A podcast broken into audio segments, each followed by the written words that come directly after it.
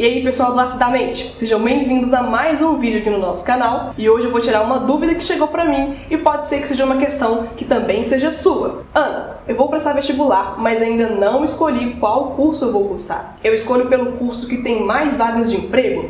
Eu escolho o curso que paga maior salário? Essa é uma questão extremamente comum, pode ser que seja sua, inclusive, e se você quiser saber a respeito disso, esse vídeo é para você. Meu nome é Ana Paula Brum, eu sou psicóloga e esse é o Acidamente.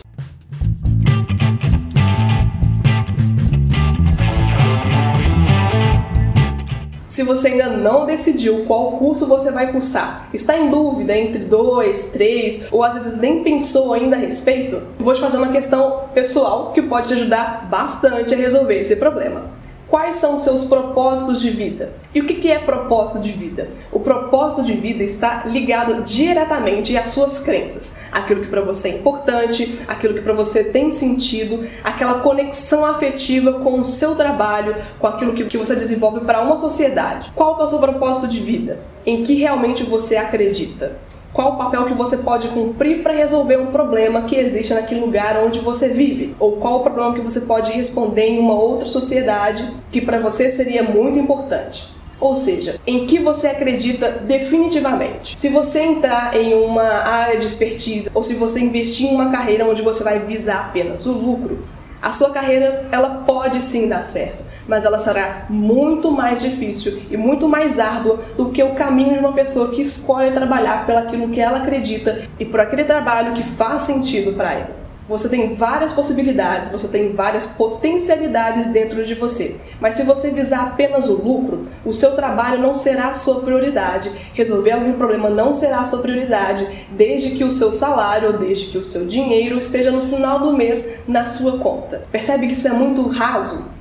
Muito simples. E quando você trabalha com algo que está direcionado ao seu propósito de vida, à sua missão profissional, os problemas diários eles acabam sendo mais fáceis de superar. A sua resiliência estará bem mais aguçada do que se o lucro for apenas o seu objetivo. Se você trabalhar com algo que você ama de verdade, que você acredita que você tem uma conexão emocional, você vai ter mais interesse em aprender, você vai ter mais interesse em estar presente naquele local. Para você, o trabalho não vai ser um fardo e sim um privilégio, e o lucro vai ser uma consequência do seu trabalho e não a sua prioridade. Isso porque o seu trabalho vai ser desenvolvido ao longo de vários anos. Você vai trabalhar 40, 50 anos ao longo da sua vida com isso que você vai escolher. E se para você trabalhar 50, 40 anos em uma atividade que não é interessante, que não te chama atenção e que não te aguça a curiosidade, percebe que é um caminho muito longo para você só empurrar com a barriga e esperar o tempo passar? É como se você, uma pessoa com várias potencialidades, com várias possibilidades, é como se você tivesse uma galinha dos ovos de ouro.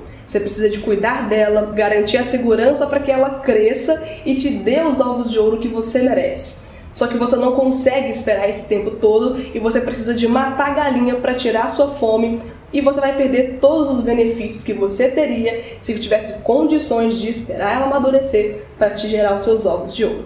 Você vai perder todo o seu trabalho e vai deixar de ter uma lucratividade bem maior do que só dinheiro no futuro.